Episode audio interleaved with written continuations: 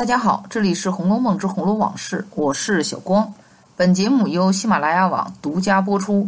喜欢的朋友欢迎加我的微信：八二四幺四幺九五五。俗话说，哪个少女不怀春？之前讲的《牡丹亭》中的杜丽娘，就是因为看见满园春色，加之后来入梦又见柳梦梅，却爱而不得，才会伤心病逝。黛玉也因为与宝玉共读西厢之时，一目十行，但觉余香满口，而心有惆怅，更在午睡时发出一声细细的长叹道：“每日家情思睡昏昏。”而此语又恰好被宝玉在窗外听了个真切。而之前的宝玉其实也可以用这句话来形容，因为意思懒懒的歪在床上，才被袭人劝出门出去逛逛，但依旧是无精打采。这才去到了黛玉的潇湘馆，然而在听了黛玉这句话之后，不觉心内痒僵起来，在窗外笑道：“为什么每日家情思睡昏昏？”边说还边走了进去。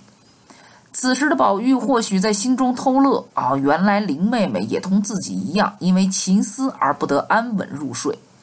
林黛玉正在午睡，按道理说宝玉应该就此回避。更何况，连黛玉的奶娘和两个老婆子也进来，说：“没妹妹睡觉呢，等醒了再请来。”从宝玉进房之前开始，黛玉一直都在床上躺着。宝玉进来之后，她更是拿袖子遮了脸，翻身向里装睡着了。没想到奶娘和婆子的话语一出，黛玉噌的一下翻身坐起来，笑道：“说谁睡觉了？”连脂批对此都说：“可知黛玉是怕宝玉去也。”没错，这从头到尾正是黛玉害羞的表现。在最后，怕宝玉真的因此而离开，这才翻身坐起，用行为和言语做挽留的暗示。怪不得脂批也说了声妙极。这一切让我们眼前出现了黛玉羞红的脸，但在场的宝玉眼中，她更为动人。是心眼微行，香腮带翅，这让宝哥哥不觉得神魂早荡。其中的文字描写似乎多少带有诱惑的意味，也在情思中的宝玉接下来的言行，那就更有一些忘乎所以了，大有顺势而上的嫌疑。先是一歪身坐在椅子上，笑道：“说你才说什么？给你个匪子吃，我都听见了。”很多红学家说，给你个匪子吃是在打响指，模拟香匪子的声音。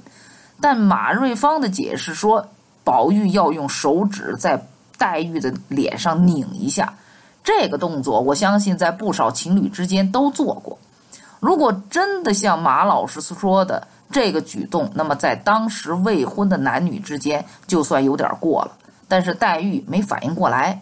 而且此时紫娟又正好进来打了个岔，接着宝玉在言语中就更出格了，对去倒茶的紫娟说：“好丫头，若供你多情小姐共冤账，怎舍得叠被铺床？”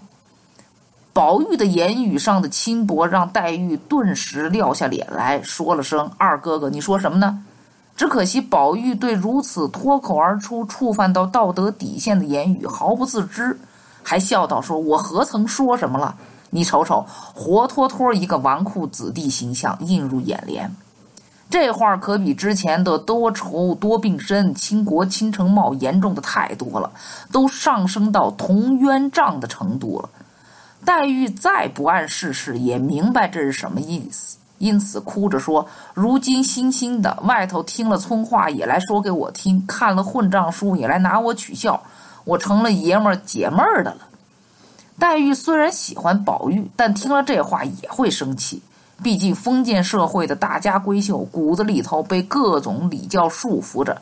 如果不生气，那才叫奇了怪了呢。接着，黛玉边哭边下床向外走。她干嘛去了？去告状？不可能，只能是回避。只有自己走了，听不见了，这才是现在最要紧的。三十六计，走为上，耳不听为静。黛玉认为的爱就是纯粹的，没有烟火气息，没有肌肤相亲。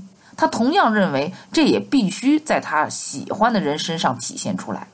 所以，宝玉的这一番言语，在她看来实在是难以接受。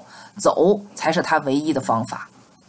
对于宝玉而言，除去之前所说的纨绔习性，还因为他早与袭人习过了警幻所训之事，而且他又比黛玉大一岁，在外面接触了社会上三教九流之人，所听所看太多，故而他认为这是很正常的言语，再加上情动于心，这才不觉脱口而出。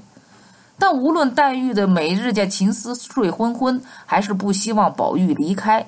养或是宝玉言行上的出格，都是少女少男对爱情的萌发，都是情由心发的举动，只不过表达方式不同而已，或者是害羞含蓄，或者是显露突出罢了。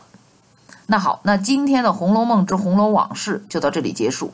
我是小光，本节目由喜马拉雅网独家播出，我们下期再见。